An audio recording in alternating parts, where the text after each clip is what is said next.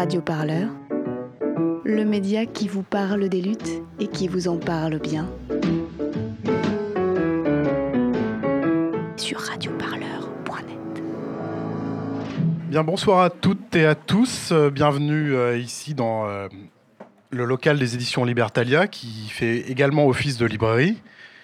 Nous avons ce soir la joie d'accueillir Laurence Decoq, Mathilde Larère et Guillaume Mazot pour, la, pour présenter, pour parler de ce petit livre très efficace qui s'intitule L'histoire comme émancipation, publié chez Agone dans la collection Contrefeu il y a assez peu de temps. Ce livre a, hum, il y a quelques semaines en réalité, ce livre a une histoire, ce livre euh, euh, s'ancre euh, dans les combats d'il y a un an, mais euh, est tourné vers le futur. Donc on va parler aujourd'hui d'histoire et d'émancipation, on va parler de roman national, on va parler de d'histoire engagée, on va parler peut-être de Notre-Dame, euh, on va parler de la place de l'historien dans la cité.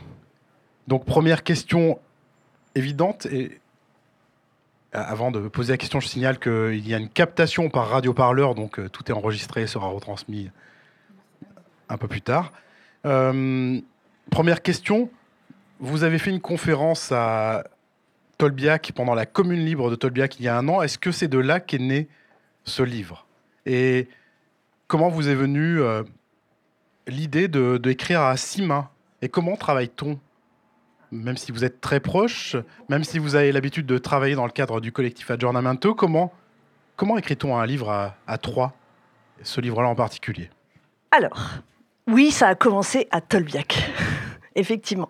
En fait, donc, euh, c'était au moment de la mobilisation des étudiants euh, contre Parcoursup, euh, mobilisation qu'on soutenait tous les trois. Il n'y avait que euh, Guillaume qui était euh, enseignant euh, à enfin, Tolbiac à Paris 1, mais nous, on soutenait aussi. Et en fait, euh, dans le cadre de cette mobilisation, il y avait euh, des cours alternatifs, hein, ce qui est assez euh, finalement classique dans les mobilisations étudiantes. Et on- il y a un certain nombre de profs qui venaient, mais moi j'étais venue avant, par exemple, faire un cours, mais d'histoire classique. Et puis en fait, on s'est dit que c'était bien qu'on fasse un truc tous les trois, mais on ne travaille pas sur les mêmes objets tous les trois. Donc ça n'avait pas vraiment de sens de prendre un objet historique, de faire un cours d'histoire classique comme on avait pu le faire avant. Et au bout du compte, ce qui nous rassemblait tous les trois, c'était en fait bah, comment on faisait de l'histoire, pourquoi on faisait de l'histoire, euh, ce qu'on pensait euh, devoir être l'histoire, ce à quoi elle devait servir. Et c'est comme ça qu'est née l'idée de faire euh, cette conférence. Alors, c'est compliqué d'écrire un bouquin à trois. C'est très compliqué. En tout cas, c'est très compliqué si on veut un bouquin homogène. Et c'est-à-dire si on veut que les gens qui le lisent du début à la fin euh, ne soient pas en train de se dire à chaque fois euh, ah mais ça ça doit être un tel, ça ça doit être un tel, ça ça doit être un tel parce qu'évidemment on a on a trois manières d'écrire très différentes. Alors euh, Mathilde et moi on le savait un petit peu parce que c'était pas le premier texte qu'on écrivait euh, toutes les deux et puis on a on avait l'habitude vraiment de travailler euh, de travailler à deux et, euh, et, et avec Guillaume, on n'avait encore jamais rien coécrit, en tout cas de long. On avait écrit des tribunes, mais on n'avait jamais rien coécrit de long. Bon, comme il avait fait la, la, la conférence avec nous, on était bien obligé de lui dire que les... euh, et on savait qu'on n'écrivait pas de la même façon. Par exemple, pour, pour vous faire rentrer dans les, dans, les coulisses, euh, Mathilde a, un langage assez oralisé. Moi, je peux être un petit peu plus lyrique et, et, Guillaume est un peu plus académique. Donc, en fait, ce qu'on a, ce a fait, c'est que évidemment, on s'est vu ensemble, on a travaillé ensemble, on, on s'est partagé le plan, on s'est voilà, partagé la tâche, et puis ensuite, euh, on s'est envoyé, on envoyé nos parties et, et on les a vraiment, mais revisitées pendant très longtemps, avec un gros travail éditorial aussi, hein, parce que tu es éditeur, tu sais aussi qu'il y a toujours un quatrième auteur un peu caché quand même. Euh, donc là, l'éditeur a beaucoup travaillé aussi avec nous, justement pour faire ce travail d'harmonisation de langue. Et je crois que de ce point de vue-là, c'est quand même assez réussi parce que pour le coup, l'ouvrage, on a, on a bougé des parties, on a, on a vraiment fusionné complètement nos, nos six mains, quoi. Par contre, on a dit, dès qu'on fait des présentations, Guillaume parle pas. Ça, c'est. On peut écrire à six mains, mais on peut pas parler à trois. C'est réussi, vous avez bien lissé l'écriture, puisque moi, je suis incapable de dire qui a écrit quoi. Euh, allez, je fais un essai quand même. Est-ce que toi, tu as écrit le chapitre 4 Alors, le chapitre 4 est vraiment un chapitre commun. le plus commun. Voilà, c'est complètement fusionné. Donc, quatre chapitres. Ouais. Un chapitre chacun et ensuite un chapitre commun. Dans le premier chapitre, vous énoncez ceci. L'histoire ne n'est pas émancipatrice, elle le devient, ou pas. Et l'une des conditions Pour qu'elle le devienne réside dans le choix de ces objets, ainsi que dans la façon dont chaque historienne et historien les aborde. Alors, comment fait-on pour que l'histoire devienne émancipatrice, concrètement?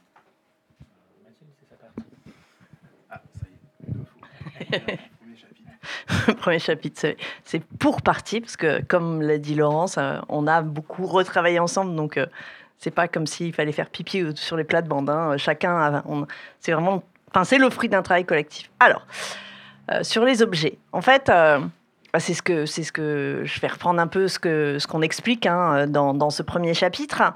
Euh, l'histoire euh, est émancipatrice, donc effectivement d'abord en choisissant ses objets, et en fait on va dire qu'il y a euh, quatre possibilités pour que l'objet soit de nature émancipateur. La première possibilité, c'est la plus évidente, c'est celle qui a été euh, le plus immédiatement testée, c'est celle qui d'ailleurs est au cœur de euh, la première, enfin pas la première, mais une des premières plus connues grandes histoires émancipatrices qui est euh, l'histoire populaire de Wardzin, c'est de faire l'histoire des lapins. Alors j'explique. En fait, moi, pendant très longtemps, j'ai cru que euh, Howard Zinn avait dit euh, tant que l'histoire de la chasse euh, sera écrite par les chasseurs, non, tant que les lapins n'auront pas d'histoire. C'est pas, c'est exactement comme ça. En fait, j'ai appris, bah, d'ailleurs, c'est l'éditeur qui nous a appris ça, que c'était pas Zinn qui avait dit ça, mais c'était Mermet dans dans, enfin, dans la série de films qu'il a consacré à l'histoire populaire. L'histoire des lapins, c'est donc l'histoire de ceux qui n'ont pas d'histoire. Ceux qui n'ont pas d'histoire parce qu'on ne la raconte pas. Donc tous les dominés euh, socialement, euh, mais qui ont pour conséquence de ne pas euh, faire l'objet d'histoire parce que le roman national, mais pas seulement, raconte l'histoire des dominants. Pour la bonne raison aussi que ceux qui produisent des sources sont les dominants. Donc c'est les chasseurs qui racontent leur, chasse et c'est vrai que les lapins, ils ont un peu du mal, compte tenu du fait qu'en plus ils sont morts, de raconter la chasse. Donc le premier réflexe, c'est de raconter l'histoire des lapins. Mais il faut pas s'en tenir simplement à l'histoire des lapins, qui est une histoire qui risque d'être victimaire, parce qu'au bout du compte, le lapin se fait chasser, mais euh, être capable de voir dans cette histoire des lapins que les lapins sont capables en fait d'agir, sont capables d'agir, de réagir et Là, c'était euh, le moment. Euh, ça, a d'ailleurs été enlevé parce que c'était mon côté un peu trop oral. C'est le, moment Chantal Goya. Des fois, les lapins prennent un fusil. Et quand les lapins prennent un fusil, ils peuvent tuer les chasseurs. Et en fait, donc l'histoire émancipatrice doit aussi raconter euh, les luttes les projets, les réactions, les résistances, toutes les résistances des dominés. Les dominés euh, qui sont, enfin tous les dominés, les dominés pour des raisons sociales, pour des raisons de genre, pour des raisons euh, d'orientation sexuelle, pour des raisons de colonisation, pour des raisons de couleur de peau, enfin il y, a tous les processus de domination. Donc la deuxième étape, c'est de faire l'histoire de ces luttes, en faisant très attention parce que l'histoire des luttes, elle peut aussi euh, invisibiliser d'autres d'autres acteurs. L'histoire des luttes, il ne faut pas que ce soit euh, les grands drapeaux rouges, euh, la forteresse de Billancourt, euh, les, uniquement la fac de Tolbiac et pas les autres. Enfin, c'est pas les, les, plus grandes luttes. Il faut penser à toutes les petites luttes. Et celles-là doivent absolument être présentes. Et il faut aussi penser à ce qui a pu être oublié par l'histoire des organisations, donc l'association ouvrière au 19e siècle, les coopératives, les clubs de foot ouvriers. Donc ça, c'est deuxième étape.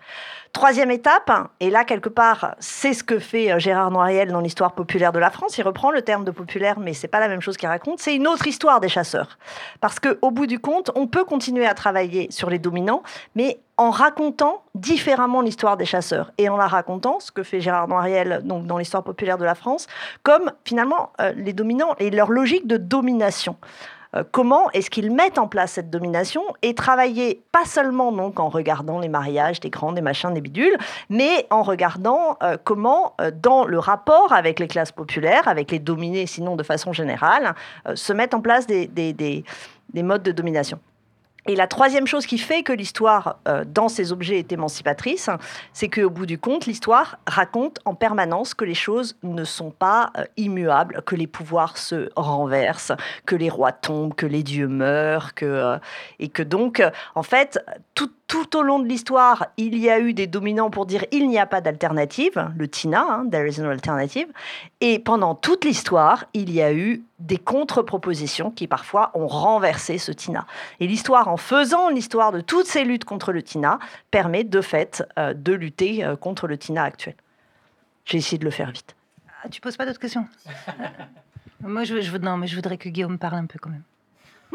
Peut-être qu'on pourrait, on pourrait commencer par rappeler ce qu'on entend nous par émancipation.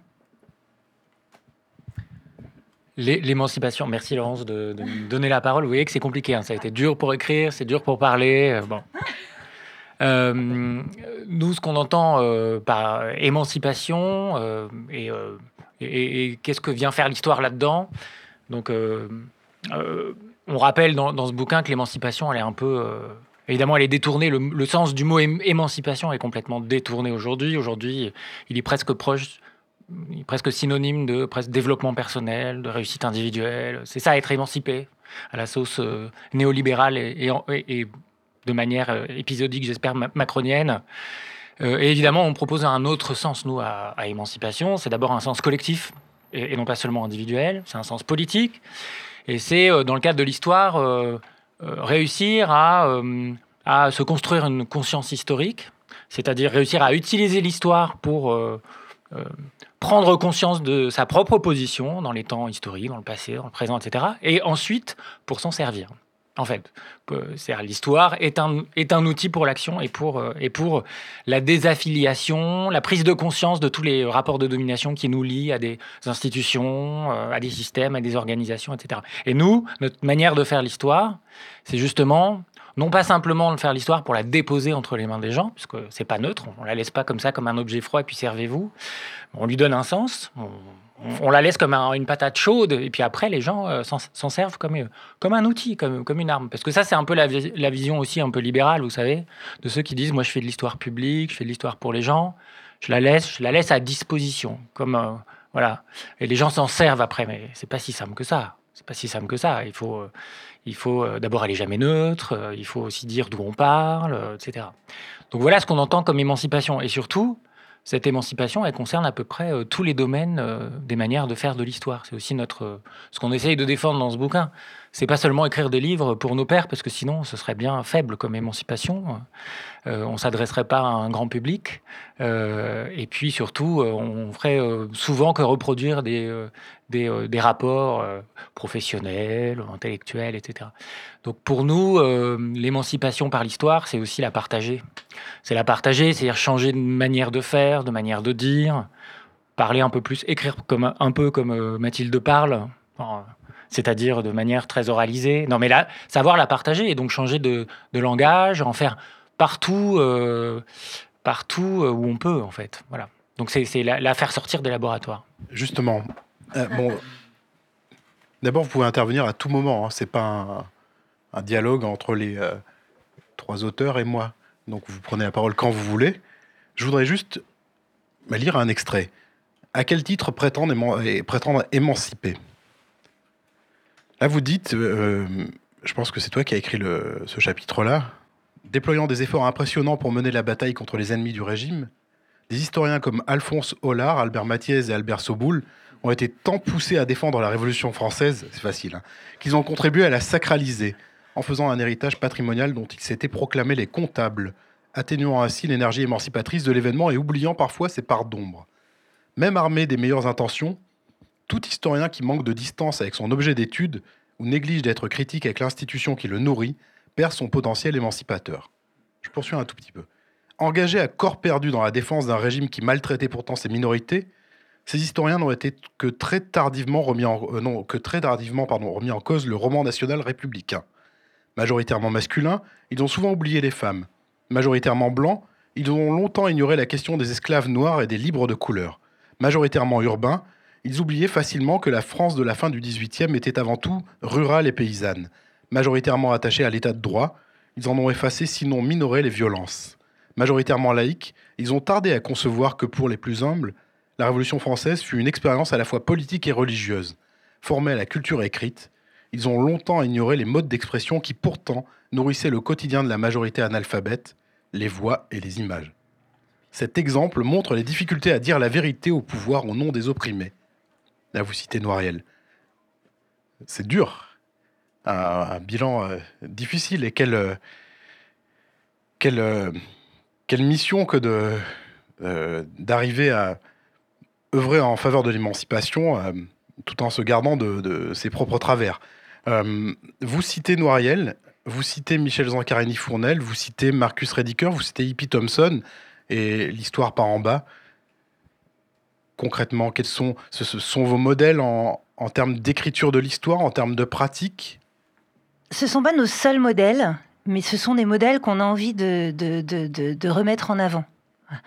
Euh, J'insiste là-dessus parce que ce, ce petit livre, c'est un manifeste. On l'a conçu comme un manifeste. D'ailleurs, au départ, on pensait l'appeler manifeste euh, pour une histoire émancipatrice. C'est un petit manifeste et c'est un manifeste qui ne fait surtout pas de nous euh, des, des, historiens, historiennes qui tout à coup avons découvert le Graal de l'histoire critique.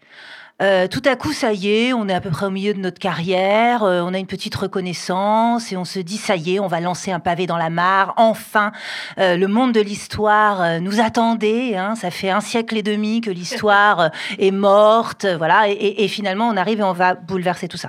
On se positionne pas du tout comme ça. On se positionne dans une continuité. On se positionne dans la continuité des historiennes et des historiens critiques qui l'ont fait avant nous, avec des périodes qui ont été fastes pour l'histoire critique et puis d'autres qui ont mis l'histoire critique plutôt en berne. Les périodes fastes pour l'histoire critique sont celles, en effet, des années 60-70, Hippie Thompson, pas seulement, hein, on, en, on, en, cite d'autres, euh, en effet, Rediker aussi. Euh, et puis, et puis aujourd'hui, on est dans une période qui est à la fois euh, en berne et en même temps qui voit ressurgir, enfin en berne, avec un E à la fin de berne, hein, enfin dans les deux, hein, voilà, et qui en même temps, et, et qui en même temps, c'est vrai que ça s'appelait berne, c'est fou, en même temps, qui voit qui voit, heureusement d'ailleurs, réémerger euh, cette tradition d'une histoire engagée, d'une histoire critique, parce qu'évidemment, on n'est pas les seuls. Euh, et, quelqu'un comme Michel Zancarini-Fournel, qui a sorti Les luttes et les rêves il y a quelques années, quelqu'un comme Noiriel, avec son histoire populaire de la France, et d'autres aussi, des gens dont Noiriel parle d'ailleurs dans son livre, parce que euh, l'histoire populaire de, la France, si vous l'avez pas encore lu, c'est vraiment une histoire qui est un projet collectif en réalité. Euh, Noiriel est l'un des historiens, sans doute aujourd'hui, qui est le plus, euh, j'allais dire, collectiviste, dans tous les sens du terme. Euh, et dans son histoire populaire, il cite un certain nombre de ses anciens étudiants ou de gens dont personne n'a entendu parler, qui parfois n'ont jamais réussi à publier leur thèse, des thèses inédites par exemple. Et c'est quelqu'un qui fait tribu, hein, qui fait communauté. Euh, et, et, nous, on considère qu'on est dans cette communauté, qu'on est dans cette tribu-là. Et, euh, et c'est ça qu'on veut faire valoir en fait, c'est-à-dire que à la fois, euh, on, effectivement, c'est un petit pavé quand même parce que c'est un, un, livre, c'est pas un brûlot. Hein, ceci dit, ça reste assez gentil, mais c'est un livre qui dit fermement les choses et qui euh, essaie de circonscrire fermement ce qui pour nous est une histoire critique. Mais c'est aussi un livre qui dit nous ne sommes pas les seuls, nous sommes même très entourés. Euh, et il serait bon, en revanche, que dans l'espace public, ce soit des gens comme nous, ce soit des gens de notre communauté, nous ou d'autres, que l'on entende davantage justement que euh, les bernes, etc. On vous entend de plus en plus, ceci dit d'ailleurs. Euh, oui, oui, indéniablement, on nous entend, on nous entend de plus en plus. Euh, pas suffisamment parce qu'on n'a pas la, la, grosse artillerie euh, dont disposent les autres. On nous entend de plus en plus. On nous entend beaucoup déconstruire le discours dominant de l'histoire, des bernes, etc. Et nous, ce qu'on avait aussi envie de faire avec ce livre, c'était de dire, on n'est pas simplement des déconstructeurs, on est aussi des bâtisseurs. C'est pas mal ça. On va la garder celle-là. Hein Elle est. Et, et, puis ça fait Notre-Dame, ouais. Je te passe le truc tout de suite. Euh, le, oui, le merde, qu'est-ce que je voulais dire J'ai oublié. Je comprends, c'était un peu. Euh... Ouais, non, ça, ça, non, mais je suis. Euh... Ça va me revenir, je te repasse. Je voulais juste réagir deux secondes par rapport à ce que, tu as dit euh, sur euh, le passage où je parle des historiens de la Révolution française en disant qu'ils avaient construit une, histoire finalement assez défensive du régime et au service du régime républicain.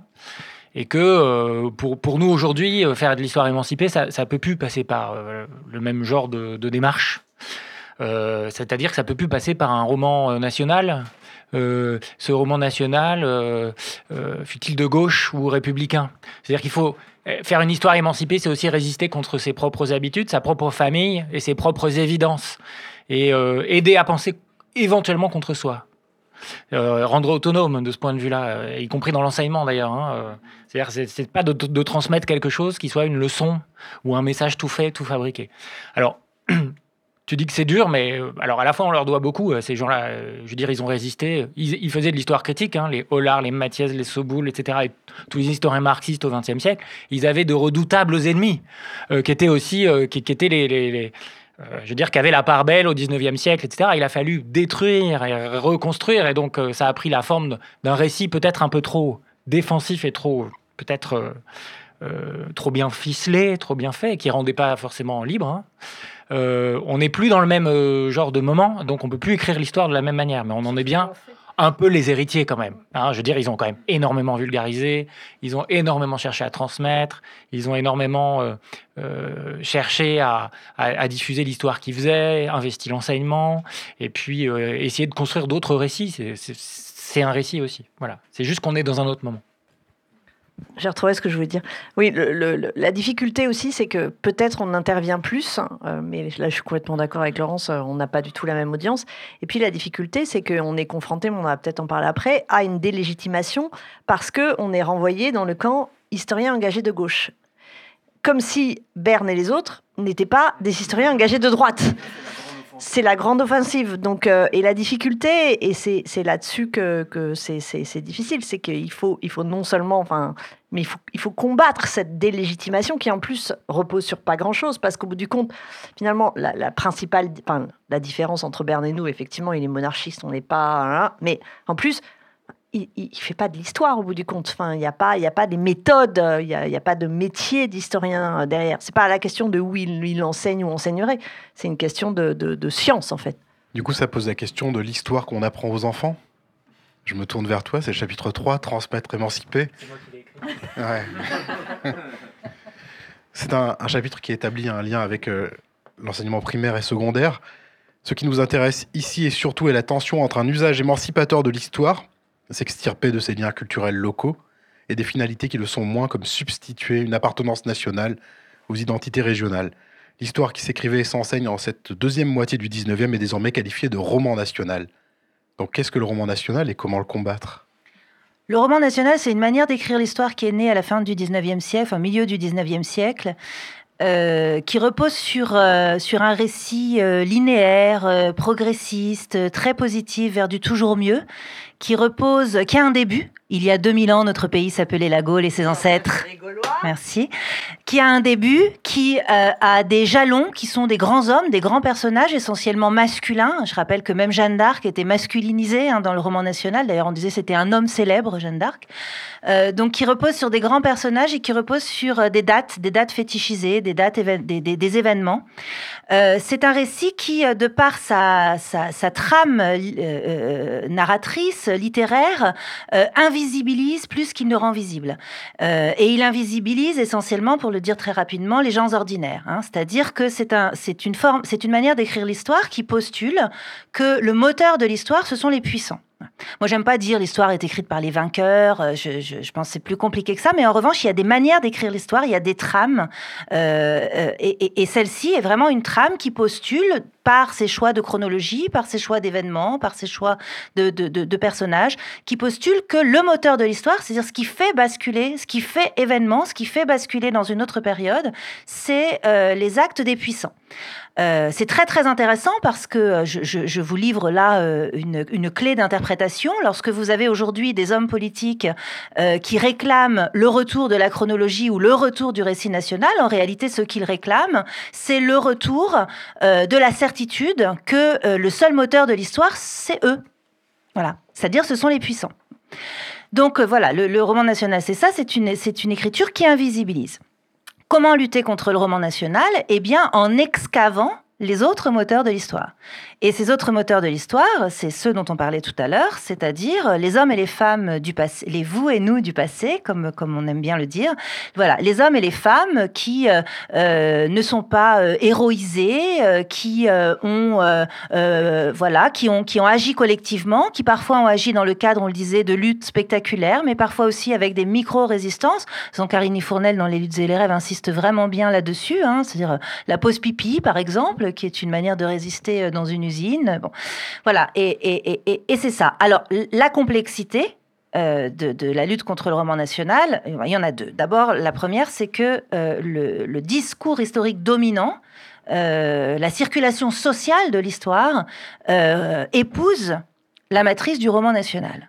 Et, et pour plein de raisons. C'est-à-dire que c'est une manière populaire de s'approprier et de raconter l'histoire. Populaire. Euh, aujourd'hui, vous avez plein de parents euh, qui adorent raconter le baptême de Clovis à leurs enfants euh, à partir de, petites vignettes, etc. Il ne faut pas négliger ça. Donc ça, c'est une concurrence absolument énorme pour nous. Euh, ça, c'est la première chose. Donc, euh, pour le coup, c'est un champ de force qui est vraiment en notre défaveur. La seconde difficulté, c'est que le roman national a cette incontestable vertu de faire récit. Et les gens aiment une histoire qui se raconte. Et c'est là où le pari de, de, Noiriel a été particulièrement important, même si je pense qu'il peut être encore amélioré, de par justement la question de, son accessibilité. Euh, le pari de Noiriel, c'est de faire récit. Voilà. Et, euh, de faire récit sur une échelle nationale, hexagonale. Hein, donc de, de, construire un récit alternatif de la France. Et ça, on ne sait pas bien faire. On ne sait pas bien faire. Voilà. Donc là, toute, la gageure, elle est, elle est là. Euh, on ne sait pas bien faire. Alors déjà, ce qu'il y a, c'est qu'on perd tellement de temps déjà à déconstruire le roman national hein, que euh, une fois qu'on l'a déconstruit, on a moins le temps de proposer autre chose. C'est un peu la difficulté à laquelle on a, essayé euh, dans, les émissions euh, storytelling qu'on fait euh, avec Laurence. Euh, L'objectif était de produire un autre et on essaye, hein, mais c'est vrai qu'il faut d'abord déconstruire et quand on a passé du temps à expliquer pourquoi ça ne va pas, pourquoi ça ne repose pas sur des sources, pourquoi la date en fait n'est pas, n'est pas fiable et pourquoi est-ce que l'on a choisi cette date et à quoi elle sert à l'époque. Bon, ben en fait, il reste moins de temps pour faire autre chose. Donc ça, c'est la, c'est la, c'est la première euh, difficulté. Et la deuxième difficulté, euh, c'est que en fait, l'histoire des résistances, je parle là que des résistances, elle est nécessairement discontinue alors que le pouvoir a pour lui la continuité. Et, donc, il est beaucoup plus facile euh, de créer du linéaire et de la continuité en faisant l'histoire du pouvoir, qui est continue, même s'il y, a des, ruptures, mais bon, que euh, les, les, les, luttes, où en fait on fait en saut de puce de lutte en lutte. Et c'est la difficulté de, de, cette histoire, si on reste dans l'histoire des luttes. Et donc, il faut qu'on essaie de réfléchir à un moyen d'inscrire hein, euh, une histoire populaire, mais cette fois donc au sens émancipateur, mais dans un cadre euh, de récit. Euh, parce que moi, moi, je fais beaucoup de récits, mais je fais des récits des luttes en tant que telles.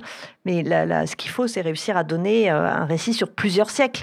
Moi, je fais les sauts de mouton, de fait, comme, comme, comme on a dans le Zancarini Journal ou comme on a dans le Zine. Et, c'est ça la difficulté, parce que, parce que de fait, la lutte est discontinue. Mathilde, quand tu parles de, des détricoteuses ou du storytelling, tu, abordes votre, votre position à vous, historienne et historien, à la fois dedans et hors de l'institution, euh, essayant de la bousculer en participant parfois à la rédaction des programmes, vous heurtant à la frilosité de la corporation des historiens. Vous pouvez revenir un peu là-dessus Comment on fait euh, quand on est comme vous euh, pour échapper au stigmate, vous le dites dans le bouquin, de l'historien dénoncé comme historien engagé à gauche, donc pas neutre. Est-ce que la, question de la neutralité est une question qui fait sens en histoire? Euh, Et puis comment, comment est-ce que vous faites pour agir? Comment est-ce que vous décidez de participer ou non à une émission? Parce que ces derniers jours, avec euh, l'incendie à Notre-Dame, on a vu plein d'historiens sur les plateaux. Moi, j'ai eu un coup de fil aujourd'hui euh, pour euh, inviter Eric Fournier à parler de Paris en ruine, un livre qui est sorti il y a 15 ans. C'est très bien, mais donc on redécouvre.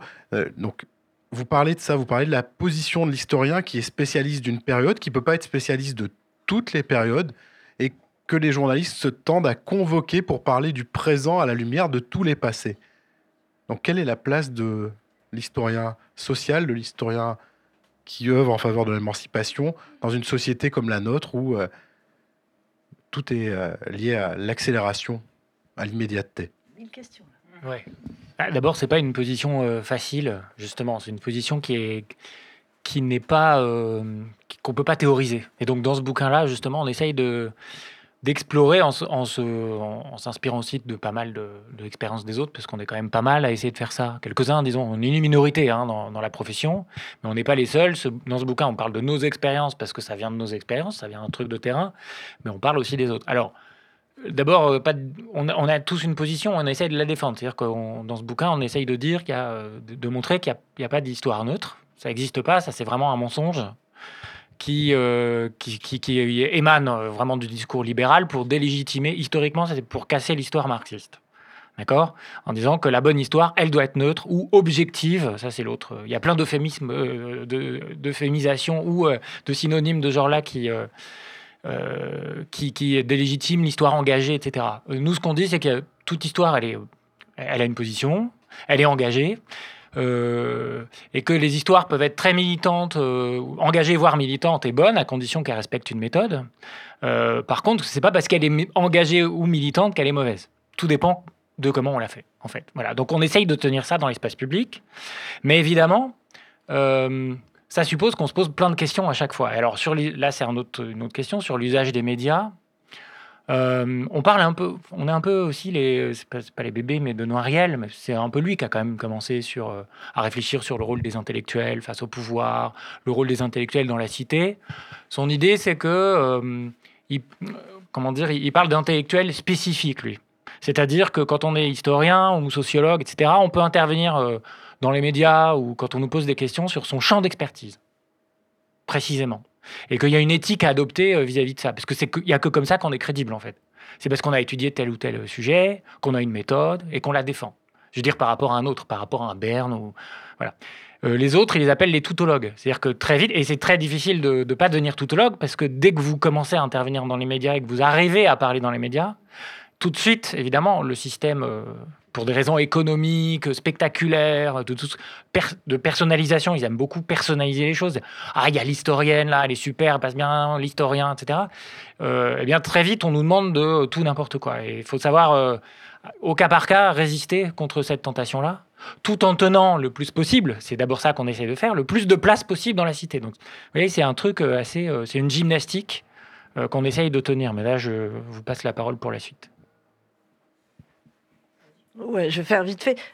Euh, pour rebondir là sur, euh, sur juste ce que tu as dit. Par exemple, là, pour euh, l'affaire de Notre-Dame, de fait, j'ai été sollicité par pas mal de médias. Plus, en plus, ils voulaient Hu- Hugo, 19e siècle, donc ils ont dû se dire que. Sauf que j'avais pas le temps de travailler. Et en fait, euh, moi, je, leur ai dit, bah ouais, je suis 19e, mais ça, je connais pas trop bien.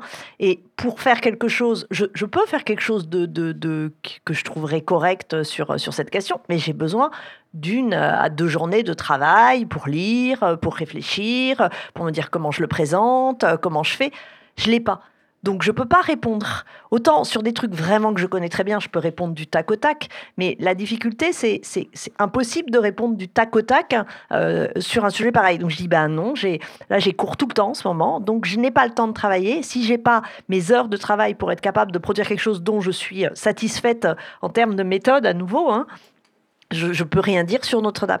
Et, c'est ça aussi, c'est-à-dire qu'en en fait, euh, il y, a- aussi euh, comme, euh, comme un besoin, il faudrait être immédiat, faudrait, euh, on, est des bons partenaires au Trivial Poursuite, euh, mais, mais enfin, pas, pas, dans, pas dans les autres cadres. Donc c'est ça, ça qui se joue. Sur la position, enfin, parce qu'il y avait vraiment beaucoup, beaucoup de questions en fait dans ta question. Alors, c'est on, l'aborde à plusieurs reprises. Bon, il faut quand même dire que tous les trois, on est en poste. Euh, on- n'est pas dans une situation de précarité. Euh, alors peut-être que euh, ça, dans certains cas, ça peut freiner des carrières ou quoi que ce soit, mais on, est, on a quand même tous les trois conscience d'être en poste, que ce soit dans quelle que soit la fac ou le lycée dans lequel on est, c'est quand même assez confortable. Hein, on va pas non plus commencer à se plaindre, tu vois. Et, euh, et, donc, alors après, c'est pas toujours facile avec les collègues parce que de fait, autant il y a dans l'espace public une délégitimation euh, de la parole euh, dite engagée, en gros seulement, parce que ça pose pas de problème quand c'est engagé à droite. hein. C'est toujours un problème quand on est engagé à gauche. Mais à l'intérieur de l'institution, la vulgarisation, c'est ce qu'on explique à un moment, est elle aussi délégitimée parce que ce n'est pas considéré comme un travail qui serait aussi je sais pas quel est le terme, mais en tout cas, c'est pas c'est pas bankable si on veut dire que euh, le- l'article euh, à partir de sources, euh, etc. C'est vraiment parce que hier j'écoutais Gérard Noiriel qui justement présentait donc l'histoire populaire de la France et qui disait mais en fait je fais deux choses. Des fois je fais des travaux classiques sur des sources, je vais de dépôt d'archives en dépôt d'archives, je fais un travail et il faut l'évaluer à l'aune euh, de ce type de travail. Et là l'histoire populaire c'est une synthèse, hein, c'est un autre type de travail intellectuel qui demande d'autres compétences et des compétences qui sont réelles et qui ne sont pas du tout évidentes. Et il faut évaluer à l'aune de ces autres compétences. Et c'est pas la même chose dans les deux cas. Le problème, c'est que euh, pour tout ce qui est évaluation à la fois des labos ou des, euh, des chercheurs, etc., ce qui compte, c'est la première partie du travail. Et ce qui fait que euh, ben, beaucoup de, en tout cas la fac c'est net, d'enseignants-chercheurs ne vont pas faire de travail de vulgarisation euh, parce que ben, c'est pas pas considéré comme étant euh, un travail qui nécessite un savoir-faire réel et qui qui doivent être enfin, évaluer en la matière. Donc la difficulté, elle, est là. Or, ce travail de vulgarisation, il est profondément chronophage, dans un moment où on n'a pas non plus énormément de temps entre les cours, parce que la, pédagogie, on va, j'espère qu'on va en reparler, parce que c'est très important pour nous aussi. Et quand on a les cours, les trucs administratifs, euh, le, et que par-dessus le marché, on a quand même des vies et, on n'a pas du tout envie de s'asseoir dessus, ben, au bout du compte, il y a un moment où euh, la question de est-ce que je, je, je, passe du temps dans le dépôt d'archives ou est-ce que je fais le travail de vulgarisation, il faut faire un choix. Et ce choix n'est pas évident à faire. Moi, je voudrais juste ajouter une chose, parce qu'en plus, en ce moment, ça me travaille beaucoup et, qui, euh, et qui rejoint euh, ce que disait Noiriel, là aussi, hein, qui est, qui est un, modèle à plein d'endroits pour nous. Euh, quand Noiriel va de, dépôt d'archives en dépôt d'archives, il travaille.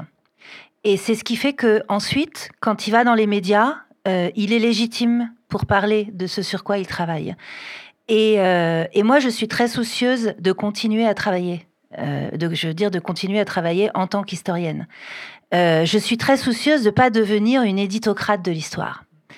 Et ça, euh, je, le dis d'autant plus que euh, on, est, est très très sollicité par les médias, mais aussi on est très sollicité par des gens peut-être comme vous qui nous, qui nous, qui nous disent sans arrêt Mais euh, il faut y aller, il faut foncer, on vous entend pas assez, pourquoi t'es parti de Twitter, on a besoin de ta parole, nanana, sans arrêt. Voilà. Et, et, et, et je comprends, et c'était, ça fait très plaisir évidemment, mais il y a un moment donné où, euh, en tout cas c'est mon avis, il faut absolument se soucier de notre, de d'abord de la trace qu'on laisse dans cette grande communauté, dans ce champ de l'histoire dont je parlais tout à l'heure, parce qu'on va disparaître. Hein, et moi j'aimerais bien que, euh, euh en disparaissant, l'œuvre reste. Et ça, c'est un truc auquel je, suis très sensible. Euh, et les interventions médiatiques sont des interventions qui sont très chronophages aussi, en effet, et qui, à un moment donné, mettent en avant davantage aussi une image et une image de marque plutôt qu'un travail. Et il faut accepter qu'il y ait des moments qui soient des moments de retrait pour qu'on puisse retrouver justement nos compétences euh, professionnelles, euh, pour qu'on puisse se plonger dans de nouveaux dossiers et, et pour qu'on revienne aussi avec un discours qui ne soit pas un discours de recyclage permanent de ce qu'on fait euh, depuis dix ans. Ça aussi, c'est extrêmement important. C'est que lorsqu'on est sollicité par les médias, ce sont les médias qui construisent les questions. Or, nous, les historiennes et les historiens, nous construisons nos objets. Donc, c'est compliqué, cette gymnastique d'esprit, de devoir répondre à des objets qui ne sont pas ceux que nous construisons. Et il y a des moments où euh, non seulement c'est compliqué, mais en plus euh, c'est vampirisant. Et il faut qu'on se retrouve professionnellement dans nos champs, dans nos, dans nos marques, pour ensuite arriver avec la possibilité de dire à ces médias cette question-là telle que vous la formulez. Eh bien, moi, je vais la reformuler autrement parce qu'en fait, si vous la formulez comme ça, c'est que vous ne connaissez pas le sujet. Voilà. Mais pour ça, il nous faut du temps. Laurence, tu as travaillé il y a peu de temps pour Agon sur les pédagogies critiques. justement, quel est le type de pédagogie que vous pratiquez au quotidien dans votre enseignement et en quoi cette pédagogie diffère de celle des autres historiennes et historiens? Alors, je prends juste, j'introduis sur la pédagogie critique, puis je voudrais vous raconter une histoire, parce que ça vient d'arriver, en fait, c'est assez, c'est assez mignon et ça m'interroge beaucoup. Euh, la pédagogie critique, donc c'est un livre que j'ai coordonné, c'est un livre collectif que j'ai coordonné avec Irène Pereira. Grosso modo, pour le dire très rapidement, c'est la pédagogie de conscientisation des rapports de domination. Hein, c'est ça la pédagogie critique.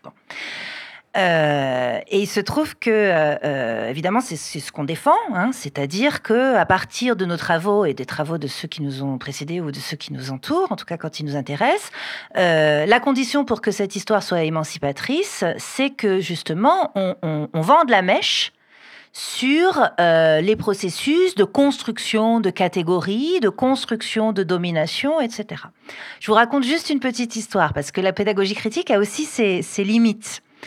Euh, tout à l'heure, là, je sors de cours, en fait, et puis j'ai une étudiante qui vient me voir, qui est, qui est déjà professeure des écoles, et puis elle me dit, voilà, Laurence, il faut que je te dise quelque chose. Elle a, elle a des CM2, donc ils ont 10 ans, les gamins. Elle dit, j'ai lu, j'ai adoré pédagogie critique, etc. Et puis j'ai fait un cours sur la colonisation avec euh, mes petits élèves de 10 ans. Donc c'est tout, on fait le cours. Elle me dit, tu verras, j'ai filmé et tout, parce qu'en fait, elle en fait son mémoire, donc c'est pour ça qu'elle me racontait. Euh, donc on fait le cours, et puis, euh, et puis après, euh, je, je, je, reviens le, le, lendemain, et puis je me rends compte qu'ils avaient rien compris à la colonisation, mais rien de rien, quoi. En revanche, ils me disent, parce qu'elle avait été remplacée la veille, en revanche, ils me disent, Madame, ça s'est pas très très bien passé avec la remplaçante. Alors elle est en REP+, hein, quartier très très populaire et tout. Euh, ah bon, qu'est-ce qui s'est passé? Bah, euh, Déjà, euh, elle, elle mâche un chewing-gum. Oui, et alors? Bah, euh, On lui a dit ici, on a une règle collective. Nous, on mâche pas de chewing-gum, donc vous, vous mâchez pas de chewing-gum. Oui. Ben, elle nous a dit qu'elle, elle avait ses propres règles et que nous, on avait les nôtres. Bah, madame, ça, c'est de la domination. en fait, ça a très bien marché, ce truc. Et donc elle me dit c'est formidable parce qu'ils ont strictement rien capté à la colonisation, mais ils ont tout capté à la domination. Donc je dis bon bah écoutez, acte 2, on va refaire un cours sur la colonisation. Voilà, parce qu'en fait, ce que je voulais dire aussi, c'est que la limite évidemment de la pédagogie critique, et là où, on tombe peut-être davantage dans, quelque chose de, trop engagé par rapport aux connaissances et à quand même ce qui nous incombe, parce que nous, on est très attachés à la question des connaissances, c'est de, savoir articuler justement cette méthode pédagogique qui est une méthode de conscientisation, mais à partir de connaissances précises. Alors, pour, pour euh, rebondir sur cette question, d'une certaine. Alors, la chance, euh, moi j'ai la chance d'enseigner à la fac, ce qui fait que je choisis mes objets d'enseignement. Vous savez, à la fac, il y a des maquettes, on doit faire genre histoire du 19e, et puis on dit c'est pour ta pomme, surtout si c'est les L1, c'est forcément pour ma pomme, parce que en général, il n'y a pas beaucoup, beaucoup de profs qui ont envie de faire les premières années, alors que moi j'adore. Et je choisis donc ce que j'ai. C'est l'avantage, hein, même si par rapport à un programme aussi, les profs dans le secondaire ont possibilité de choisir. Bah, résultat, je fais histoire des femmes euh, et du genre en première année et je fais histoire de la Révolution française en deuxième année. Donc il y a, déjà ça. Ensuite, euh, moi je sais que je je commence en leur expliquant d'abord toute l'historiographie des deux trucs euh, et euh, en leur disant bah voilà les historiens marxistes sur la révolution ils écrivent ça. Les historiens libéraux sur la révolution ils écrivent ça. Donc je leur, montre à quel point ce n'est pas neutre comment d'ailleurs ça s'est construit dans l'histoire les conflits. Donc je, leur donne un peu dès le départ voilà ce qu'il en est euh, et je leur dis bah, moi je, vais travailler comme ça et quand je fais cours il y a des moments où je dis bon bah là je vous le présente comme ça mais là je fais toujours référence pour essayer de le situer dans, un, dans une dimension euh, historiographique qui leur permette à la fois de comprendre les conflits, euh, le, les oppositions, et en même temps le, leur expliquer pour, que, pourquoi telle ou telle personne, un tel va effectivement travailler plus sur les sans-culottes, l'autre, enfin donc ça, c'est la dernière chose. Et le troisième point, c'est essayer aussi euh, de... Alors, la, fac, euh, c'est quand même un peu sclérosé en termes de pédagogie. Hein, c'est, le, même si ça évolue, et ça évolue euh, dans certains établissements de façon positive, ça reste quand même quelque chose de très descendant, de très, enfin, de très ver, vertical, vertical, horizontal, vertical. Et alors, dans, dans, un cours magistral, c'est quand même assez difficile de, de faire un peu bouger les, les, cadres, mais dans le cadre de TD, j'essaie, dans la mesure du possible, hein, de d'inventer des formes nouvelles de participation, d'échange, de euh, ce qui ne veut pas dire que je, je, je, je transmets pas des connaissances, mais j'essaie d'inventer des formes euh, un peu originales en mobilisant euh, c'est ce qu'on raconte dans le livre, donc je vais, je vais la reprendre. Mais donc dans le cadre en L1 du cours d'histoire des femmes, euh, j'avais demandé aux étudiants pendant tout le semestre de préparer euh, un... Euh, ça devait être, ça pouvait être une affiche, hein, ça pouvait être un petit film, hein, ça pouvait être un podcast, ça pouvait être, enfin tout ce qu'ils voulaient. En fait, ils étaient assez libres sur la forme en disant bon, on va faire, on va faire les classiques, euh, la disserte, le machin, parce que si enfin il faut que vous l'appreniez, vous êtes évalué là-dessus, donc euh, je voulais pas les envoyer au casse-pipe en leur apprenant pas le truc, mais on, là, la, forme, la forme est libre. Et euh, il fallait travailler sur euh, des parties du corps féminin. L'idée, c'était ça. Donc, euh, euh, à la fois, parce que comme je réfléchissais en histoire des femmes, donc euh, le, corps étant quand même un, bel observatoire des, dominations masculines et des résistances féminines, je disais, on va travailler là-dessus. Donc, on avait d'abord fait une séance où, tous ensemble, on essayait de voir quelle partie du corps féminin était objet d'histoire, en, leur montrant que tout n'est pas objet d'histoire, que euh, bon, l'oreille peut-être, mais enfin bon, les doigts pas trop, mais, euh, mais que en revanche, euh, bah, les jambes, ça avait du sens, les cheveux, ça avait du sens. Et puis, à un moment, j'aurais dit, mais vous savez, le corps, il n'y a pas qu'à l'extérieur, rentrer à l'intérieur. Alors, peut-être des étudiants, donc on a commencé le clitoris, l'utérus, enfin ça. Donc, on avait choisi, et il devait faire un truc là-dessus. Et à la fin, il y avait une étudiante pendant tout le semestre, je l'avais jamais entendue. Elle disait, elle parlait pas. Moi, ceux qui parlent pas, je vais pas trop les. Enfin, j'essaye, j'essaye de leur poser des questions, mais je, sais qu'il y a des moments, ça sert à rien, ça les met mal à l'aise. Donc vraiment, l'étudiante discrète. Donc je me disais, bon, comment ça va Qu'est-ce qu'elle va faire? Et elle arrive dans la salle. Elle portait une espèce de truc très très grand. C'était beaucoup plus grand qu'elle, un clitoris géant elle avait fait, parce qu'en fait, le truc dans sa vie, elle, adorait, en fait, elle n'avait pas réussi, c'était un peu, euh, c'était pas en conséquence, euh, pas encore Parcoursup, mais, euh, mais elle, son rêve était de faire des études d'art, de, et elle n'avait pas eu de place, donc elle se retrouvait en histoire, et donc elle avait fabriqué un clitoris géant avec les quatre branches, et dans, dans, dans le gland s'ouvrait, et là, il y avait un exposé qui se déroulait comme ça, beaucoup plus classique. Et c'était, c'était génial au bout du compte. Alors, je, c'est, voilà, c'est essayer de faire des trucs comme ça. Après, on a vachement rigolé parce que, en fait, le clitoris géant, elle nous l'a laissé pendant, pendant un mois. Et en fait, toutes les nuits, euh, on, le mettait dans un bureau de profs différent.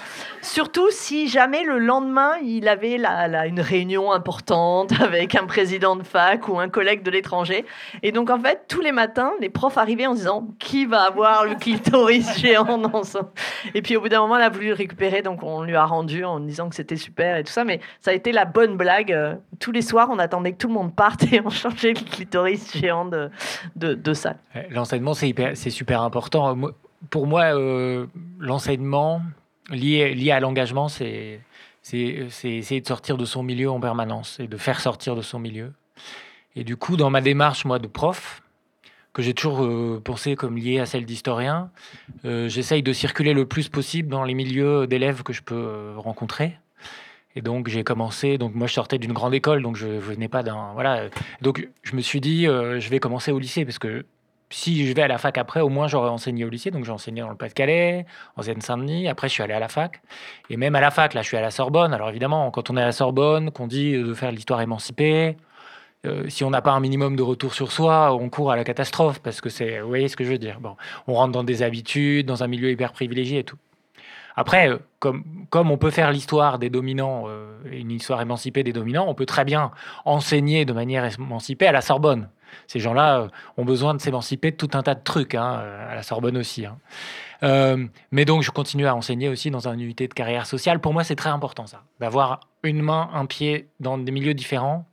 Euh, parce que d'abord, euh, en fait, les élèves, quel que soit leur milieu, euh, et, les, étudiants, ils, nous mettent à l'épreuve en permanence. C'est-à-dire qu'ils mettent, ils, mettent notre savoir à l'épreuve en permanence. quand on enseigne, on sait bien, on est, en permanence obligé de trouver des chemins pour expliquer, pour, expliquer des choses difficiles, etc., qui, nous, qui nous aident beaucoup à partager l'histoire et à changer de mode de vocabulaire, à parler normalement et pas que euh, en langage académique. Euh, mais voilà, mais en fait, sans l'enseignement, euh, c'est très difficile.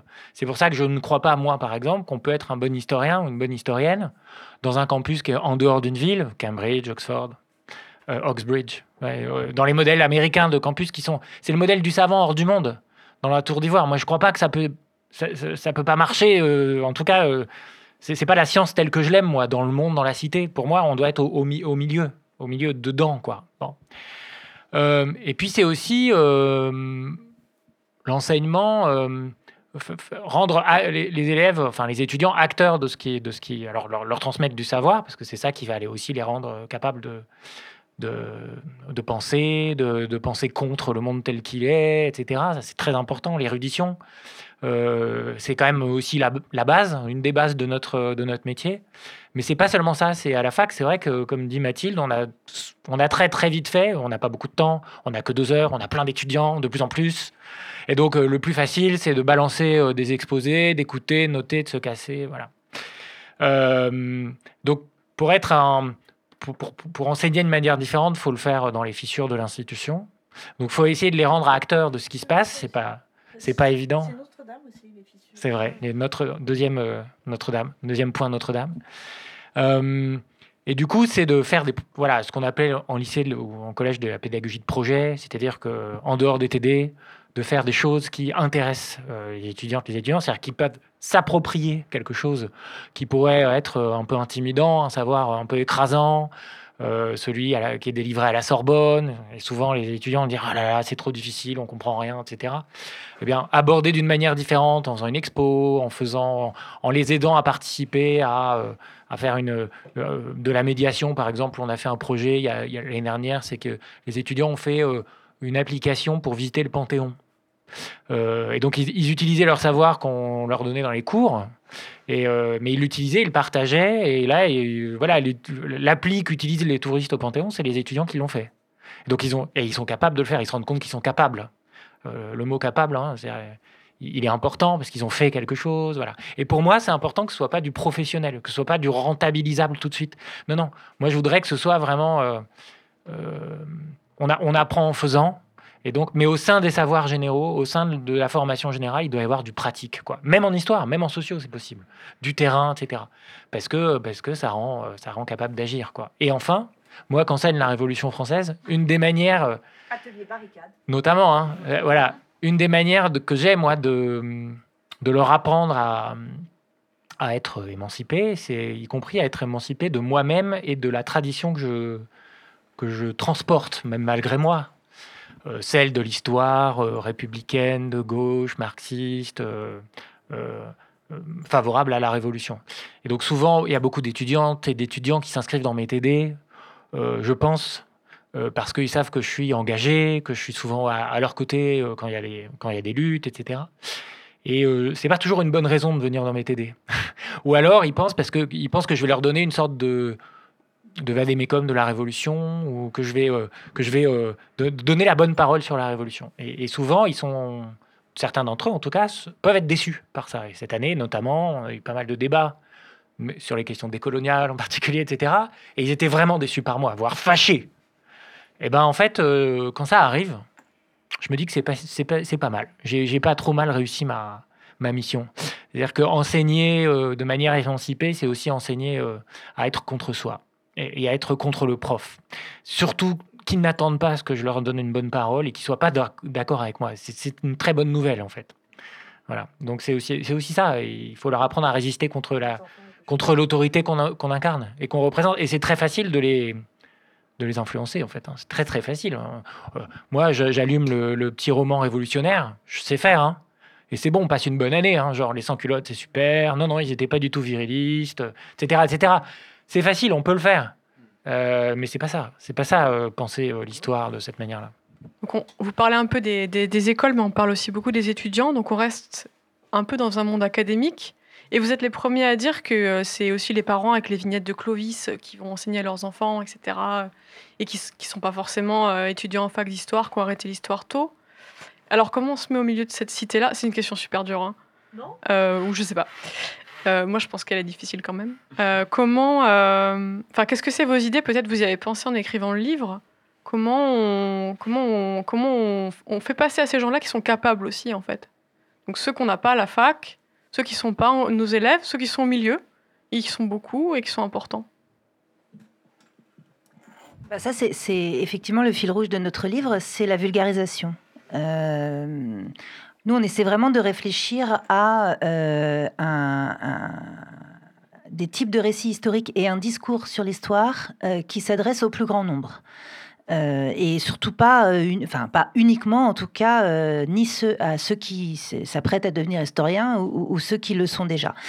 Euh, alors moi j'enseigne dans le secondaire, hein, donc la question de, d'enseigner de, de, à des futurs boulangers ou des futurs je sais pas quoi, euh, en tout cas non historiens, elle me, elle taraude en permanence. Euh, c'est, même ma problématique principale en réalité, et, on peut la, reformuler autrement, c'est-à-dire à, quoi sert de, comprendre euh, l'histoire ou à quoi sert l'histoire pour euh, la démocratie, euh, pour se sentir acteur dans le monde dans lequel on vit, ou actrice évidemment. Euh, et, ça, c'est quelque chose qui nous anime énormément. C'est-à-dire que euh, on pourrait appeler ça la conscience historique. Comment faire en sorte que euh, l'enseignement ou le, discours qu'on porte sur l'histoire contribue à fabriquer de la conscience historique. La conscience historique, on pourrait la résumer de la manière suivante, c'est la prise de conscience que je suis un sujet euh, agissant dans le monde. Euh, je suis un sujet agissant dans le monde, mais la condition de mon action euh, ne dépend pas que de moi, elle dépend d'abord et avant tout des autres. C'est ce qui nous différencie du discours néolibéral. Parce que le discours néolibéral va dire, bah oui, moi aussi, euh, moi aussi, je lutte pour la libre entreprise de soi. Hein, je suis un libre entrepreneur de moi-même. Voilà. L'émancipation collective, elle postule exactement l'inverse. Je ne peux pas être libre si les autres ne le sont pas. Et donc, la condition de ma liberté, c'est en réalité euh, la liberté des autres. Euh, et, nous, et nous, le discours qu'on porte sur l'histoire, et ça c'est vraiment à, à l'attention de tout le monde, euh, et ce qu'on essaie de, de, de, de j'allais dire de transmettre, mais plutôt de co-construire, qui est vraiment une problématique d'éducation populaire, euh, c'est vraiment, vraiment celui-ci. C'est-à-dire que c'est euh, une réappropriation euh, ou une appropriation de ce que certains appellent la puissance d'agir. Moi, ça me va, hein, comme, comme concept, ça me va, de puissance en tout cas, de, puissance, de puissance politique. Donc, euh, non, non, là, on, parlait d'expérience académique, mais on n'est pas du tout uniquement euh, centré sur l'expérience académique. Et d'ailleurs, dans, l'ouvrage, on, on, consacre aussi une bonne partie aux questions d'éducation populaire. Qu'est-ce qui se fait? Qu'est-ce qui existe? Qu'est-ce qui reste à faire encore? Et pourquoi c'est un champ qu'il faut absolument aussi que des savants quand je dis savants, je parle évidemment de, de, de, de, savants de leur domaine, dans leur domaine de compétences, que des savants euh, donc euh, se, se investissent. Non, mais effectivement, puis ça passe par plein de, canaux, c'est-à-dire que bah, faire euh, des conférences en, en, contexte militant, en contexte univers, enfin, les universités populaires. Euh, alors, il y, a aussi la question des réseaux sociaux. Euh, moi, je fais de l'histoire, j'essaye de faire beaucoup d'histoire sur Twitter, mais je fais que de l'histoire des trucs que je connais, hein, par ailleurs. En général, justement, genre les cathédrales, j'y connais que dalle, donc euh, je raconte pas. Mais et puis écrire des livres, hein, euh, essayer d'autres, d'autres faire des émissions comme, euh, comme on l'a fait avec Laurence euh, à Mediapart. Donc, euh, essayer d'investir de, de, des médias dans un sens large, mais justement le plus largement possible pour, et, et dans un souci de vulgarisation. Bon, mon prochain chantier, par exemple, c'est l'histoire pour les enfants. Voilà. Mais en dehors de l'école. C'est tout, c'est tout frais, tout, tout frémissant, mais en tout cas, c'est sans doute le prochain. J'ai l'impression qu'il y, a pas mal de choses en ce moment. Par exemple, il y avait la collection de Sylvain Venère, euh, l'histoire dessinée de la France. Euh, J'ai l'impression que ça allait dans ce sens-là, justement, de, s'adresser à, tout un chacun et de proposer une histoire qui est justement le fruit d'une construction et de, choix, etc. Et euh, j'ai l'impression que ça va dans le bon sens. Et ma, et ma, grande, ma grande question, c'est de savoir si euh, Guillaume Mazot va faire le, le, celui sur la Révolution française. Oui. C'est vrai, Oui, c'est vrai. Ah, mais euh, je ne sais pas encore euh, le dessinateur, mais. Euh, euh, je sais pas, je sais pas trop. Bah, ouais, on en est loin. Non mais c'est dommage, c'est dommage parce que moi j'ai envie qu'ils les sortent. Pourquoi est-ce pourquoi, pourquoi une chronologie? D'abord, ils les sortent pas dans l'ordre. Ben parce que le récit, parce que, parce que justement, euh, le récit, ça parle au plus grand nombre et qu'on attend ça. Et voilà. Je trouve que c'est un bon compromis, cette collection, euh, sans être complètement... Euh... c'est difficile de parler dans un truc qu'on va, qu auquel on va participer, mais c'est quand même un bon compromis, c'est pour ça que je le fais, mm -hmm. entre un récit, c'est-à-dire avec une narration avec un début et une fin, et en même temps quelque chose qu'on essaye de déconstruire à l'intérieur du récit. Et on raconte quand même. Je trouve que c'est un bon compromis. Euh, alors, euh, Comment? Les gens qui sont pas historiens ont vachement du mal. Ah ouais. En Bon. fait, Ah euh, ouais. Bon. Ah ouais, Bah, parce qu'il faut savoir pas trop déconstruire dedans et pas trop faire des clins d'œil aux historiens. Il faut savoir raconter. et ça, c'est voilà. Bon, je vais essayer de. Moi, j'adore. Hein, mais... Mais sur ce que tu disais là, euh, ouais, on est dans un contexte plus général. De toute façon, il y a pas mal euh, là d'historiennes et d'historiens. Ah, depuis les années 60-70, ça passe beaucoup par euh, la fiction, par exemple. Il y a beaucoup d'historiennes et d'historiens qui essayent de, de, toucher à la littérature, au cinéma, au théâtre, etc. Souvent, c'est pas que pour des raisons politiques, hein, même marginalement, je dirais. C'est aussi pour des raisons intellectuelles, tout simplement. hein, nous, nous, on le fait aussi. On est, on est une minorité qui, qui faisons aussi pour des raisons politiques. D'accord? C'est-à-dire faire partager euh, l'histoire et, reconstruire quelque chose après le roman national. Et on a du mal. hein. Euh, moi, qui euh, donc dans ma spécialité, l'histoire de la Révolution française, on patauge. C'est vraiment une histoire qui va pas bien, je pense, qui est difficile à lire, et on a, on a du mal à retrouver un récit. Bon. Quand vous lisez Jean-Clément Martin, par exemple, qui est un des, un des prin- principaux historiens qui ont déconstruit le, le roman national en réintroduisant la contre-révolution, les femmes, etc. Euh, D'autres, la question coloniale. Malgré tout, c'est des gens qui sont hyper compliqués à lire parce qu'ils n'ont pas encore trouvé. On n'est pas à l'étape d'après. Donc, voilà. Donc, la fiction, ça peut être un moyen d'investir, euh, justement, de, le partager au plus grand nombre. C'est-à-dire, mais ou les jeux vidéo, etc. Assassin's Creed, ça, fait partie de ces choses-là. Mais c'est difficile. C'est difficile à faire. C'est pas, c'est pas évident, etc. Mais ça suppose qu'on voilà, qu'on aille sur d'autres terrains. C'est vrai, moi j'avais l'impression que la Révolution française se portait justement super bien en ce moment, quoi. Avec Jean-Clément Martin qui ne cesse de, de- de continuer à sortir des ouvrages, euh, euh, des petits par exemple sur la terreur dernièrement, qui, qui sont vraiment organisés pour, euh, pour expliquer, pour répondre à des questions précises. La BD sur euh, la Révolution, là, des deux dessinateurs Ah qui ne ouais. sont pas historiens. Alors, moi, je trouve que Ouais, il y a toujours une demande sur la Révolution française, c'est-à-dire, c'est, euh, ça veut dire elle reste quand même assez présente dans, nos esprits collectifs, c'est sûr. Après, est-ce qu'elle se porte bien? Je ne fais pas le même constat. Je, pense que euh, tu parlais de la BD, la majorité des livres qui s'écrivent sur la Révolution française sont dans la tradition de la mission républicaine, de la bonne parole sur la Révolution.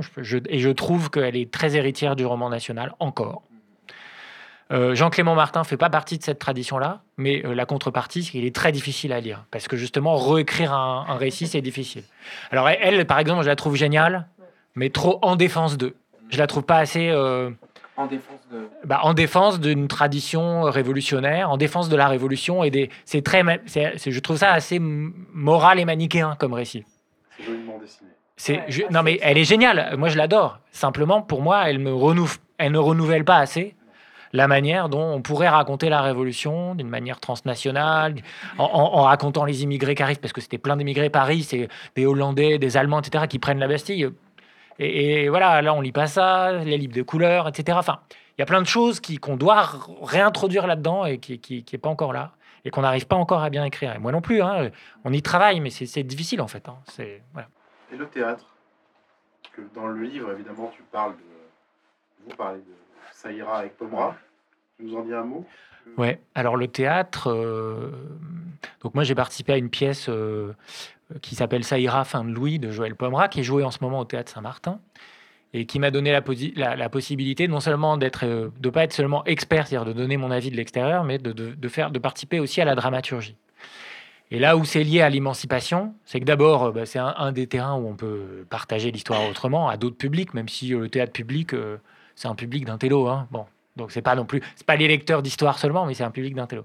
Mais c'est surtout dans la manière de faire que c'est que c'est que ça peut être émancipateur, c'est-à-dire que le, théâtre, euh, c'est vraiment des corps en mouvement, c'est euh, c'est des émotions, c'est une expérience. Et cette manière de faire du théâtre m'a intéressé parce que justement dans, dans cette pièce, je crois que Pomeray raconte la, il, a trouvé une formule pour raconter la révolution autrement, sans exclure les méchants à l'avance. C'est-à-dire qu'il y a les, il y a les, on voit les contre-révolutionnaires ils sont redoutables et, on, ne les juge pas a priori. Euh, euh, les députés sont pas des héros à l'avance, c'est des petites gens qui deviennent quelqu'un, qui deviennent des sujets politiques. Et du coup, je crois que les, en faisant cette pièce, j'ai app- j'ai appris à et ça, il n'y a que la fiction et que le théâtre qui, me- qui me permet ça, à, essayer de, trouver d'autres manières pour raconter la Révolution, justement hors de ce roman national. Par ailleurs, le théâtre, je l'utilise dans l'enseignement, c'est aussi un moyen dont qui, nous permet de rendre, par exemple, les étudiants ou les étudiantes, ou même des gens en marge de la pièce, capables de se saisir des archives, des choses qui sont très patrimonialisées de la Révolution à la Déclaration des droits de l'homme et du citoyen, on sait ce que c'est, mais c'est plus un objet actif. Euh, parfois, on, est très surpris de voir la richesse de les gilets jaunes. pour eux, c'est eux, eux s'en saisissent. Eux, ils nous font du bien pour ça. Ils nous, ils nous rappellent à cet ordre-là, à cet ordre révolutionnaire qu'on a oublié, qui est, tout pétrifié, etc. Euh, et le théâtre peut permettre des fois de faire ça, parce qu'en relisant un, texte et en le jouant, en l'incarnant, en le transposant dans un langage euh, contemporain, c'est assez fascinant de voir que, que, que, que ça, ça, peut provoquer des prises de conscience assez fortes. Donc le théâtre, ça peut servir à ça. Ouais. Ça peut être un, un, des outils pour les historiennes et les historiens de mettre en jeu le, passé. Quoi. Voilà, Est-ce qu'il y a des effets de retour? Parce que le, la fiction contemporaine euh, déconstruit le roman. Enfin, elle joue avec la forme du roman, elle la, elle la déconstruit, elle la réinvente très largement. Est-ce que finalement, c'est pas. tout à l'heure, on parle. Enfin, Mathilde présentait un petit peu notre incapacité à produire une histoire émancipatrice qui est une narration aussi puissante. Finalement, est-ce que euh, cette narration aussi puissante, elle passe pas par d'autres formes qui sont euh, peut-être à l'opposé des narrations conventionnelles du roman, qui sont elles aussi situées historiquement et qui ont, sont dans le même creuset que le roman national historique? Est-ce que vous, ces nouvelles narrations de la fiction contemporaine, vous nourrissent dans votre façon de penser l'histoire et de la raconter? Alors moi, ça m'a nourri un temps. Par exemple, euh, mais ça fait maintenant quelques années, je me suis dit, euh, exactement comme en littérature, est-ce qu'on pourrait inventer une forme de nouveau roman? Euh, et donc exploser la trame narrative, supprimer les héros, commencer par la fin tout en assumant qu'il n'y ait pas de fin ou ni de début, un peu la Nathalie Sarraute de l'histoire. Et, euh, et, ça rejoint ce que, ce que, ce que tu disais, c'est-à-dire que, en fait, je n'y crois pas du tout. Je n'y crois pas du tout parce que euh, ce n'est pas populaire. Et moi, ce qui m'intéresse, ce n'est pas populaire au sens où euh, le, plus grand nombre, les masses, parlons avec un vocabulaire, ne se l'approprient pas facilement. Euh, c'est très avant-gardiste en fait. Voilà, c'est très avant-gardiste. Et, et, et, moi, la question de l'avant-garde, elle m'intéresse moyennement en réalité. Euh, j'aime bien savoir ce qui s'invente euh, en histoire. J'aime bien quand euh, des gens comme, je sais pas moi, Artière ou je vais citer Boucheron. J'aime bien écouter leur façon de de se de, de, s'autoproclamer comme des, des, inventeurs de nouvelles formes, etc. Ok, c'est bien, c'est intéressant. N'empêche que lorsqu'on en revient à, à justement celles et ceux qui ne sont pas historiens et que pourtant l'histoire eh bien, on s'aperçoit que euh, c'est pas comme ça en fait que la question de la de la circulation euh, des savoirs et de la circulation de l'histoire fonctionne. Donc, euh, moi, je suis, j'en suis revenue en fait de, ces de, ces formes un peu un peu avant-gardistes et, j'aimerais assumer d'épouser des, des, trames narratives qui sont finalement assez classiques, mais de pouvoir y inscrire euh, une manière critique de raconter l'histoire. Et quand je disais tout à l'heure, par exemple, que j'essayais de réfléchir à une histoire pour les enfants, c'est ça que j'essaie de faire. C'est-à-dire que si je propose à des enfants, enfin que je vais essayer de faire, si je propose à des enfants euh, de dire, allez, euh, il y a plus de héros, toc, on va complètement déconstruire, ce que fait le tome 1 de la BD pour ça que c'est pas pour moi. Parce que pour moi, c'est pas une histoire populaire, ça, cette BD de, de, Vénère. Même si c'est très intéressant, hein, mais pour moi, c'est pas de l'histoire populaire, ça. Euh, j'assume, je déconstruis, etc. Alors le môme, il va peut-être s'amuser, mais à l'arrivée, euh, je suis pas du tout certaine que mon objectif, qui sera un objectif justement de, de, de, de comprendre l'intérêt et la saveur de l'histoire, sera atteint. Et, euh, et, donc, à titre personnel, c'est pas ça qui m'intéresse le plus. Parce que vraiment là, dans la, période dans laquelle on est, ce qui m'intéresse le plus, c'est de toucher le plus grand nombre et d'être vraiment dans un rapport de force, mais réel, avec l'histoire réactionnaire et conservatrice. Euh, et ça, euh, pour avoir travaillé beaucoup sur les pédagogues du 19e siècle, quelqu'un comme Lavisse, par exemple, eh bien, euh, je pense qu'il y a des choses à trouver chez eux.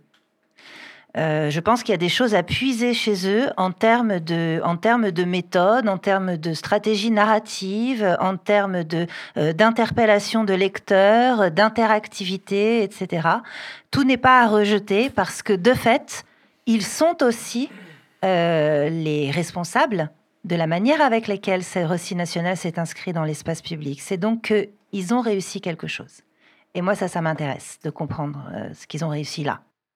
Ils avaient un relais avec, les, avec le pouvoir qui était tel, tel que, que vous n'avez pas, par exemple tu vois, le, le, fait est que la majorité des gens, ils regardent, ils regardent plus, certes, que Mediapart. Certes, mais euh, certes, non, mais de toute façon, les contextes ne sont pas comparables. Mais quand même, les Lavis et d'autres, hein, on, a euh, on a retenu Lavis, mais il y en avait d'autres, c'est des, des, des, milliers d'exemplaires euh, qui sont vendus chaque année. Des milliers d'exemplaires. Et ce sont des ouvrages qui sont lus par les parents, qui sont offerts dans les familles, qui ne sont pas du tout réservés à l'école. Hein. Hein.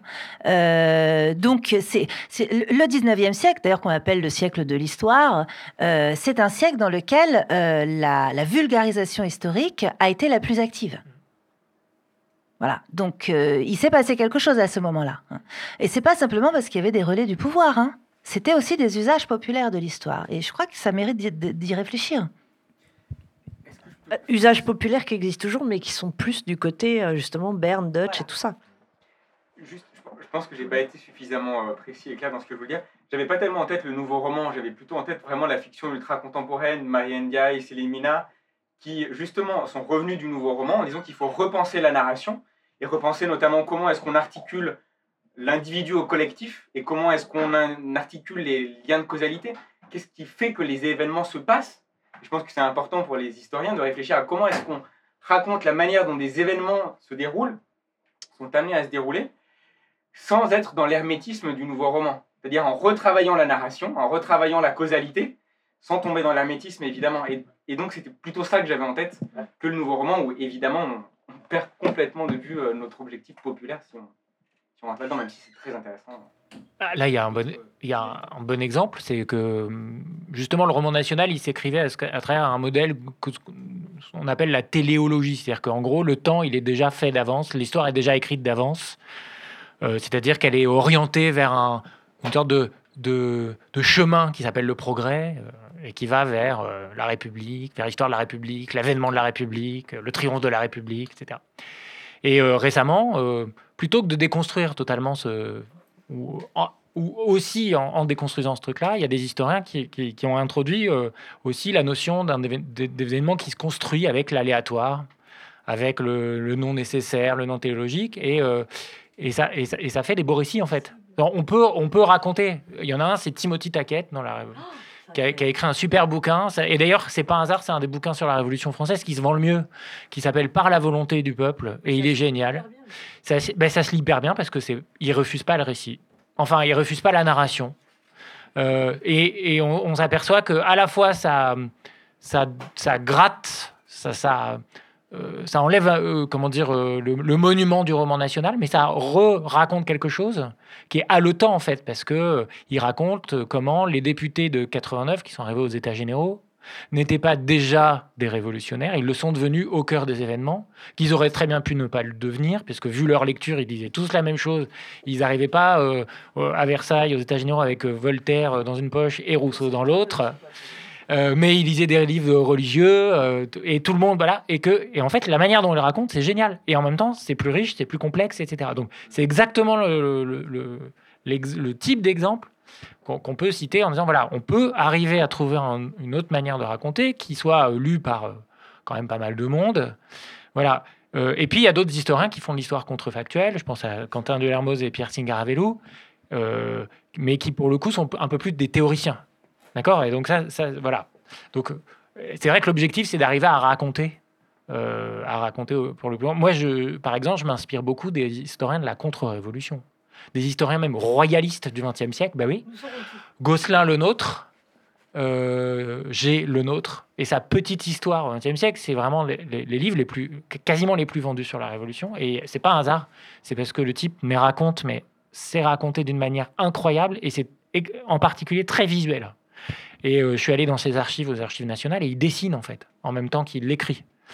Et en fait, euh, voilà, là j'ai compris qu'il y avait un... Donc, dans mon prochain bouquin qui est, euh, qui, qui, est un bouquin qui devait paraître il y a deux ans et qui paraîtra sûrement dans deux ans, je ne sais pas, mais que je suis en train d'écrire, où justement j'essaye de donner des outils pour réécrire cette histoire compliquée, long, monumentale, etc. Dedans, il y, a il y a un chapitre qui, est, qui s'appelle Une petite histoire de la Révolution, où j'essaye, bah, je, je, raconte. Et je n'évite pas le récit, mais je le fais autrement. Voilà, en m'inspirant beaucoup autant des, des historiens royalistes que des autres, parce qu'eux, ils savaient raconter. Allez, on boit un coup. On en reste là. Merci. allez, on boit un coup. Allez, allez.